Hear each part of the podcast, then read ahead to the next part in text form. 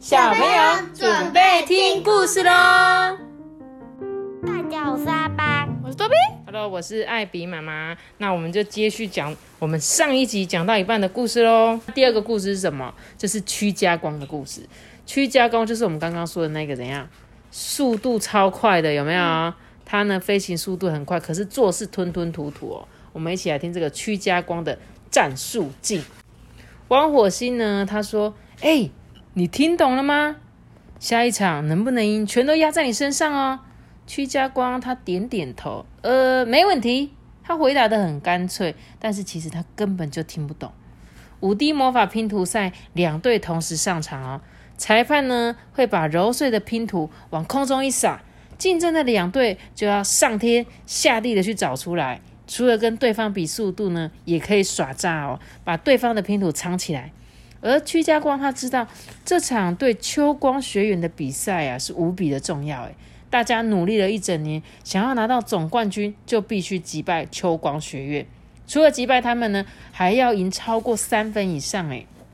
至于为什么要赢三分以上呢？嗯，队长汪火星讲了很久，但是屈家光他还是听不懂啊。屈家光弄不懂魔法拼图比赛的赛制，他更听不懂汪火星嘴里那个完美的战术计划。汪火星说啊，秋光学院里面有两个双胞胎兄弟，这对难缠的兄弟，汪火星决定要派屈家光去守住在高抽高空中的他们那对兄弟哦。我跟你讲，你的速度够快，他们两兄弟啊，不管往哪里冲，你都不要管，你只要注意哦。当他们的心电感应一启动，魔法拼图周围就会发出绿色的闪光，那个就是征兆。我在很多书上都有看过。这时候呢，你只要斜飞四十五度，然后加足扫帚力，俯冲到两兄弟连线的七又四分之一处，那魔法拼图恰恰好会。哎，我知道了，但是屈家光其实不知道啦。从什么斜飞四十五度要往上往下，是往左往右？什么七又四分之一处要从哪边算？而且电光火石之间，他怎么来得及计算什么七又四分之一处？但是这些疑问，屈家光他都不敢问呢。其实他一开始是有说：“哎，我听不懂。”火龙教练仔细的再从头说一遍，但是越说啊，他越迷糊。哎，那个斜飞的意思是……嗯，后来换汪火星接手啊，汪火星说话的速度很快，犹如迎着扫帚飞来的拼图片般，一片一片的朝他的脸发射。王火星最后总会问一句话，说：“这样子你们都听懂了吗？”所有的人都会说：“懂得清清楚楚。”就除了屈家光，屈家光他只好跟着大家说：“嗯啊，原来是这样哦。”他的声音很大，但其实啊，心虚的很厉害啦。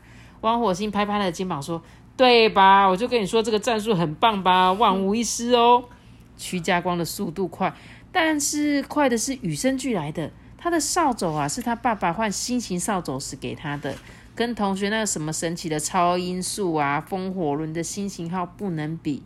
奇怪的是，当他骑上去的时候啊，人走合一的感觉就特别的强烈，上窜下潜、右突左刺，火红教练出的那个动作啊，再怪他都可以轻易的达成哦。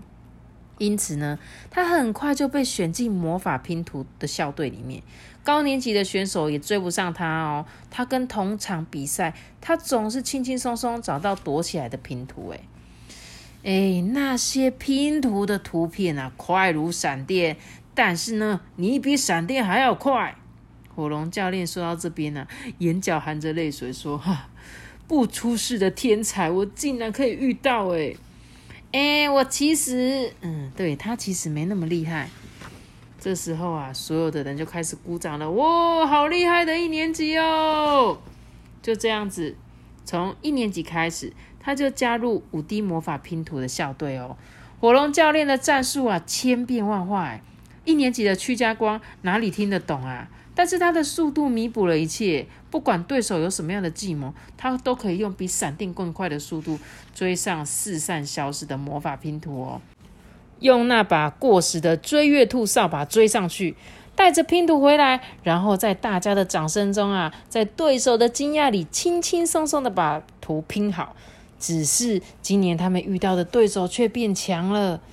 火龙教练说：“嗯，但是我们有屈家光，大家不要担心。”嗯，对黄蜂学员时啊，他们只比对手快了一秒；对白羽学员时，他们在最后一刻还有赢的机会。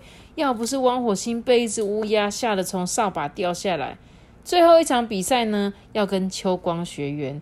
汪火星号召大家在他的书房，不是拼图房里面集合。这是汪火星跟火龙教练的家哦。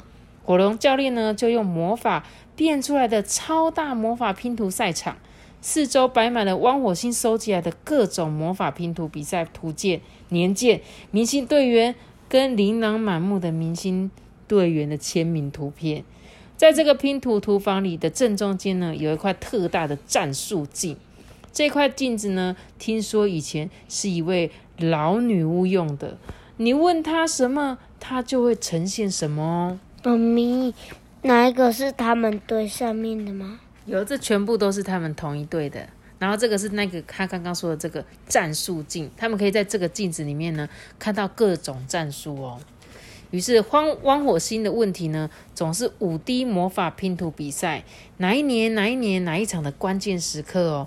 然后镜片上就会打一个多说，慢慢浮现那一天的比赛实况哦。所以那个战术镜就是。它里面有有点像是我们的 DVD 啊、VCD，它记录每一场比赛的重要时刻。然后他们就想说：“哎，我们来看哪一年有一个哦，这个地方超厉害的比赛战术，我们一起来看。”那个镜子啊就会出现。这个画面呢很模糊，比水晶球的成像还要糟糕哎。王火星呢解说速度永远那么快，屈家光的耳朵根本就跟不上，噼里啪啦的，就像下午午后的雷阵雨一样。嗯，对方的人去找拼图了，这边的人怎么做？你们看见了吗？他的右肩动了一下，哇！大家引颈向前，争先恐后的想要看清楚那个比赛的画面呢。屈家光啊，根本就看不起镜上的画面啊，他有轻微的近视，他家里有一台最新型的平板电脑，他很纳闷的是。明明那些人类的科技能用机器把比赛画面清楚的呈现，他们为什么要看这种既费劲又费眼的魔法镜片啊？哎，我真的看不清楚哎，但这话绝对不能说出来啊！他很自然的举手，跟大家一起讲：“呃，加油，哎，加油！”还互相击掌说：“哦，真的是帅的像梅林呢。”梅林呢，他是一个最伟大的巫师。镜片里的模糊影像啊，什么时候才能跟梅林一样帅呢？终于到了跟秋光学员比赛了。上场前啊，汪火星就这样一直看着他说：“哎，战术你都听得懂吗？”屈家光就点点头啊。汪火星继续说：“哎，这一场能不能赢，全部都靠你喽。”哎，没有问题。屈家光回答的很干脆，他骑着追月兔扫把埋伏在高空。汪火星朝他点点头，他也心虚的点点头。开始了魔法拼图比赛进行的很快，双胞胎兄弟就像传说中一样有默契耶。他们鲜绿色的赛袍在空中翻飞，他们很快的找到第一片拼图。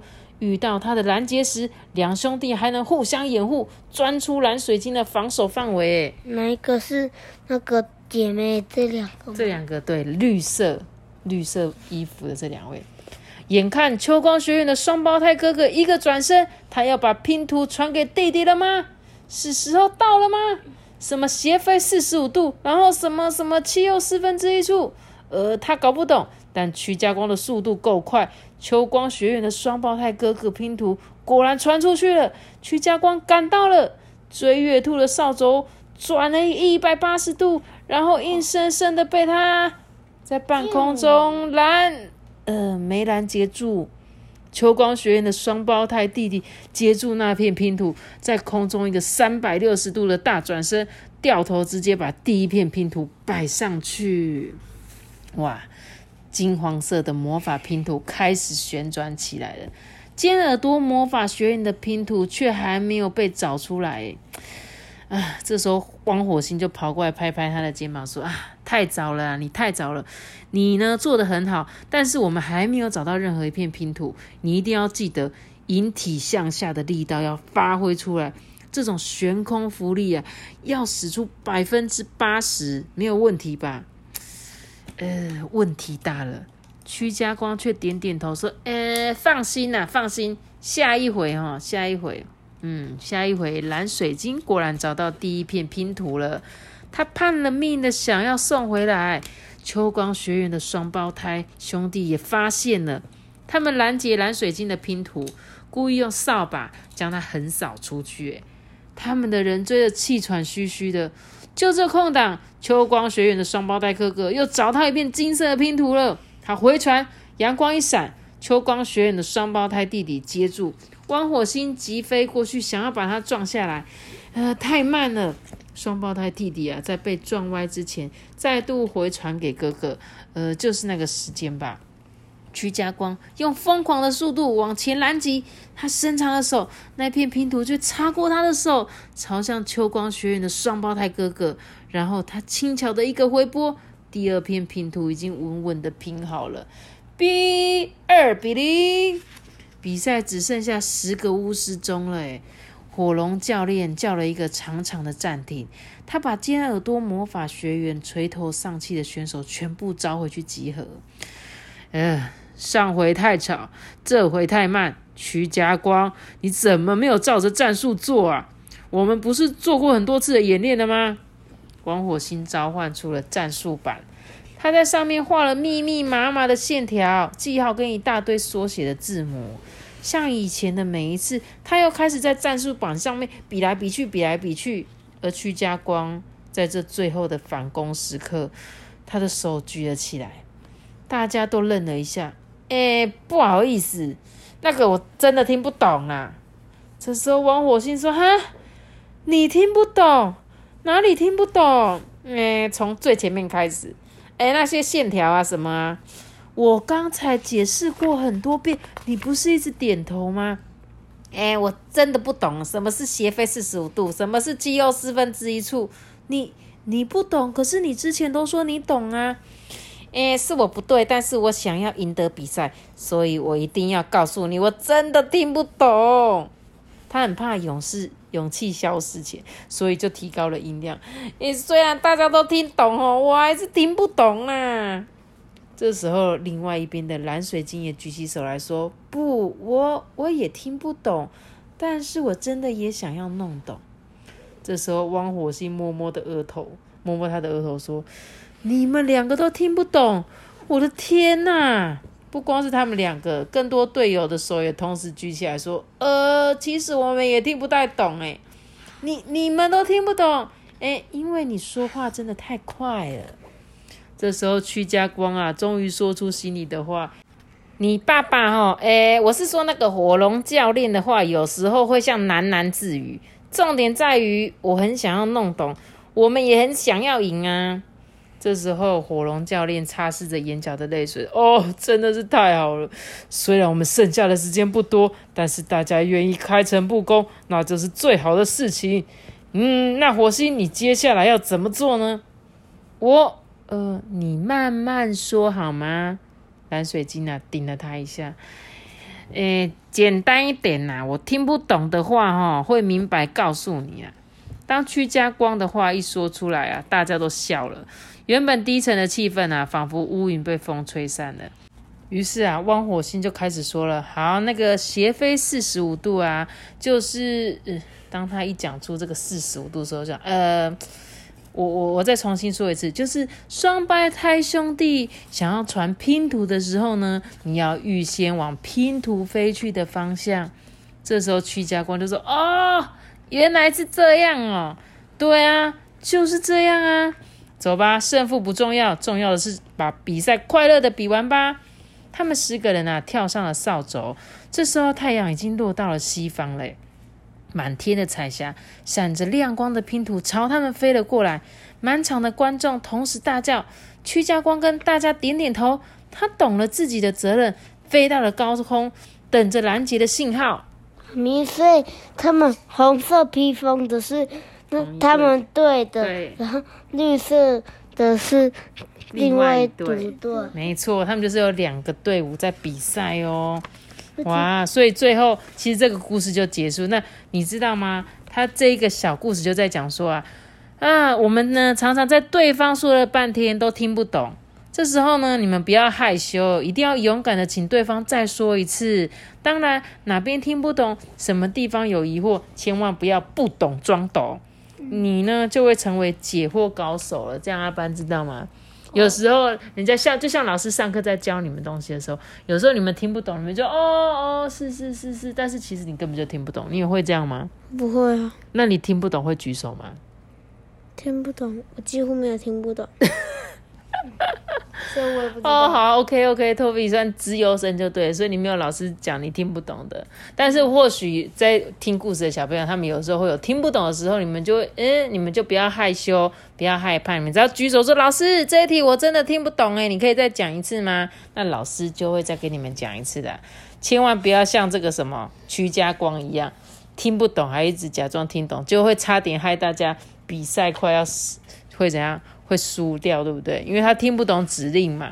但你只要换个方式跟他讲，他就哦，原来如此啊！哎，我们的故事说到这边已经说了三十分钟。如果小朋友你们要睡觉，要先去睡觉哦。那我再把这个故事讲完，你们可以对，你们可以明天再继续接续听哦，好不好？这个故事有点长。最后这个故事啊，是蓝水晶的故事。我们刚刚有说蓝水晶怎么样？它很乖，很听话，对不对？但是。听了话之后呢，却没有办法下决定哦。我们就一起来听这个蓝水晶的大日子。这个故事一开始啊，是蓝水晶的爸爸在跟他讲话：“你呀，应该养一条火龙。我读书的时候啊，养的就是火龙，他们一路陪我到现在。”爸爸的建议听起来很有说服力哦。蓝水晶就问他说：“火龙能够做什么啊？”爸爸就说：“儿子啊，每个人都会想养火龙啊。火龙啊，行动迅速，喷出来的火花再远都看得到。你养了火龙，谁敢欺负你啊？”蓝水晶决定了，就来养火龙吧。因为他爸爸还说啊，有一条货真价实的喷火龙，胜过世界上所有平庸的什么小猫啊、蛤蟆、猫头鹰啊这些胆小的宠物，跟火龙要怎么比呢？嗯，对呀，要是养了火龙哦，蓝水晶的脑海里浮现出他骑着火龙上学，超过所有骑扫把上学的同学，那么帅，那么酷，他干嘛还要想啊？每个魔法初级班的孩子都知道，梅林节这一天呢，他们就能养宠物了。对我就是要一条不折不扣的火龙。蓝水晶套上巫师长袍，撑着伞啊，准备出门了。嗯，有了火龙，谁还怕雨阴雨天啊？妈咪是，所以这个是这个是在那个动物要养宠物的地方吗？对，就是呢。他们魔法学院每个人啊，只要到了梅林节这一天，就可以开始养宠物。有有可能，比如说像是你们呃。六岁就可以开始养宠物，或十二岁之后就可以养宠物。那在魔法学院里面呢，你们只要到了这一天，就可以自己选择你们想要养什么样的宠物。但是啊，在梅林姐的那一天呢，外面却下着倾盆大雨。她的妈妈说：“梅林姐怎么可以是梅雨季节呢？”蓝水晶的妈妈是一个很有想法的女巫哦。她说：“你别听你爸爸瞎说。”火龙的脾气啊太差了，你的制火训练到几级了？嗯，一级耶。他没说的是啊，为了练习，他差点把他尖耳朵魔法学院烧掉的事情。哎，你一定要相信妈妈说的话，火龙啊比火更不受控制。你爸爸的长袍为什么每个月都要重新买呢？没错，蓝爸爸骑火龙去上班，长袍总是会留下一些火烧的洞洞。哎。哦，那我应该怎么办啊？听完妈妈说的话，蓝水晶的决心又动摇了。妈妈就说：“我跟你讲，还是养猫，养猫比较好。”不如，妈妈的黑猫布鲁啊，跳上了餐桌，黄色的眼珠子啊，一直盯着蓝水晶。哎，我跟你说，养只灵巧的猫啊，它们聪明神秘，能让你成为更好的巫师哦。喵，哼哼。黑猫布鲁也在这个时候啊，很配合的叫了一声。那深邃的黄眼珠啊，就像谜一样的黄宇宙。诶，这时候蓝水晶就说：“嗯，对，就是猫，我要选猫当我的助手。”这时候妈妈就说：“埃及猫不错哦，波斯猫有神秘因子哦，你可以考虑一下哦。”哇，还有啊，我们家都没有老鼠，会是谁的功劳呢？嗯，这个黑猫布鲁啊，懒洋洋的看着他。布鲁好像就是在说：“是我，全都是我。”喵。告别家里了，他把黑色的巨伞打开了，顺便呢，把养猫的决定告诉姐姐蓝水蜜。这时候姐姐就说：“哈猫，你才读魔法初级班呢，你却想要养一只老气横秋的猫？蓝水晶想要让人家记住你啊，宠物是第一个印象啊。你是巫师诶，要养一只有个性的宠物。姐姐蓝水蜜养的是吸血蝙蝠，那真的很有个性呢。姐姐，那你觉得我应该要养什么啊？”蓝水蜜停下了脚步。嗯，蓝家巫师是男子汉大丈夫，该怎么样就怎么样，干嘛什么事情都要问人家。嗯，对我应该要有自己的想法。妈咪，它不会吸吸它的血吗？你说蝙蝠吗？不会啊，因为那个是宠物啊，宠物怎么会吸血呢？对啊，所以呢，蓝水晶呢，他想一下，嗯，他突然觉得今天下雨也不错哦。但是走没几步啊，他拉拉了蓝水蜜就说：“哎，你说如果我也养吸血蝙蝠呢？我这样子有没有个性啊？有有有有个性，你有婆婆妈妈的个性。养一只宠物就要问一大堆人的意见，最后还是没有主见。这蓝水晶慢吞吞的走进校学校园里，还没进校门呢，就被汪火星的大伞敲到头。哎。王火星把他从头到脚看了一遍。哎，蓝水晶，我的梅林啊，你在梅林节穿的这么正式。梅林是最伟大的魔法师，他行事啊一向疯疯癫癫的。纪念梅林最好的方式就是不要太震惊啦。在梅林节这一天呢，整个校园里面人人都想要表现出疯疯癫癫的个性。很多人呢都故意不穿巫师袍啊，还有人穿着泳装啊，或是戴着小丑帽来学校。诶，黑色的巫师袍啊，被大家唾弃。大门的守卫呢也不管啊，学生的奇装异服太多了，他们都只用魔杖啊做检测，防止有人类偷偷的溜进来。戴奇怪的帽子，拿着伪装过的魔杖，故意背着垃圾桶当书包。学过异形术的高级班学生啊，纷纷把自己变成各种奇怪的动物哦。呃，有一只地精吐出一大堆笨达出奇巧克力，引起好多低年级的孩子跑去抢。老师们大概也习惯梅林姐的疯狂了，他们反而比平时啊还要震惊一点。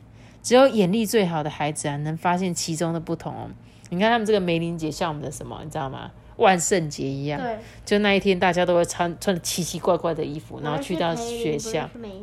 对，然后梅林是他们魔法学院里面一个很厉害的巫师，所以大家就很喜欢他，所以就有一点像是在纪念他的感觉。这时候，雅丽老师的胡子呢，有一抹春天的绿哦。花花老师的跑车竟然没有方向盘。校长的圆珠子呢，一边是咖啡色，一边是碧海色。哎，对啊，这时候黄火星就说：“ 哎，你。”你没有易容哎，也没有变装，没有古怪的打扮，就跟平常一模一样。今天可是我们魔法初级班的大日子诶。对啊，汪火星说到这，还把自己的巫师帽摘下来。诶，他的头上有两根金色的角，哼，我请我妈妈帮我弄的。头上多了两根角，好像很好玩呢。蓝水晶就说：“哎，王火星，你也教我变吧。”这时候，屈家光经过就说：“哦，打赤脚比较快啊！你看，把鞋子踢一踢啊，这样不是很没灵？就很没灵，就是很怪吧？学校里湿哒哒的，屈家光还故意踩进水坑呢，吓跑几只青蛙，呱呱呱呱呱呱！那些青蛙很生气耶，大概是怪他在抢地盘吧。蓝水晶觉得好有趣哦，鞋子刚脱，千日梅摇摇头说：‘哎，我帮你编一顶安全帽吧。’说变就变呢，他的头上多了一顶黑色的安全帽。千日梅就问他说：“你看我帮你变这样帅不帅？”蓝水晶的时候说：“呃，帅。” 其实有点听不太清楚，听起来模模糊糊的。分配宠物的时候啊，他就是顶着两根金角，抱着黑色安全帽，打着赤脚，很没灵的走进教室。初级班选宠物的时间到了，蓝水晶啊坐在台下哦，他直到现在他还没想定自己要什么宠物诶。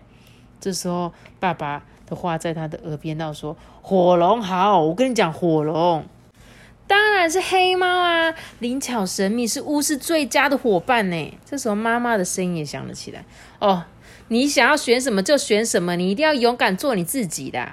姐姐蓝水蜜的声音也浮上了心头。诶她看到蓝水蜜坐在最后一排位置，那只吸血蝙蝠就趴在她的肩膀上。诶她朝姐姐招招手，姐姐指指她的头，大概是觉得她的金角太丑了。蓝水晶呢，就拉一下王火星，说：“哎，你要选什么啊？”王火星就说：“爆伤鸭，只要它出现，就会有人消失不见。”嗯，那如果我也选爆伤鸭呢？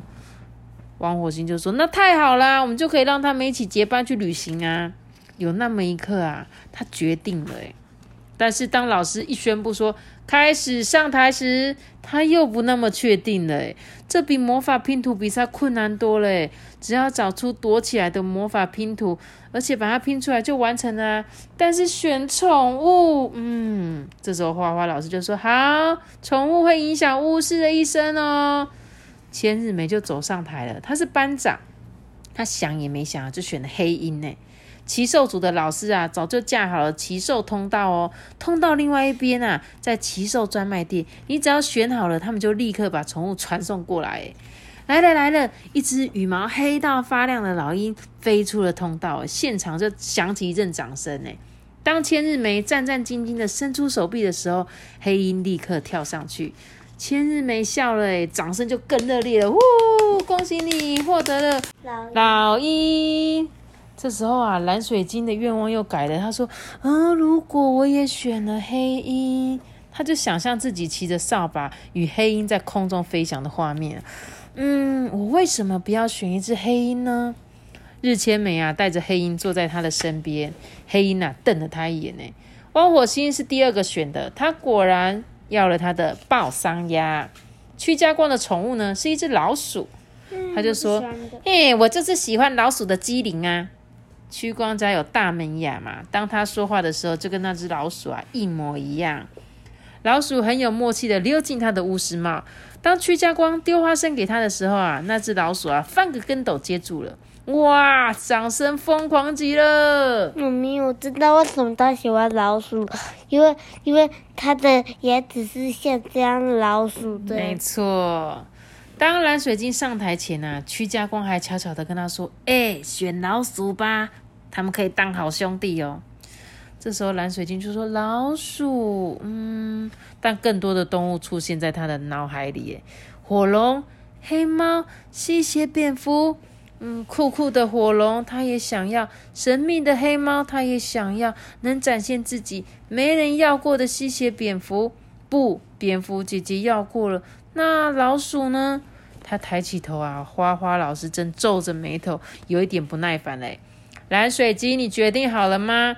我我呃，蓝水晶很想随便说一个什么，哎，就像进巫婆婆糖果店里面随便抓一把糖果出来一样。但是蓝水晶是一个听话的孩子，他总是很有耐心的请教别人，然后啊照单全收。重点在于这么多的意见听下来，他最烦恼的也是这个：诶我到底要听谁的？满场的孩子都在等他决定，诶他却下不了决定。这时候花花老师就说：“别担心，我来帮帮你吧。”轻轻的从他脑海里吸取一点点光芒。嗯，想要做自己，但又不想过得太标新立异；想要好饲养，但又不能没那么没个性。好朋友的宠物都不错，没人养过的似乎也很好。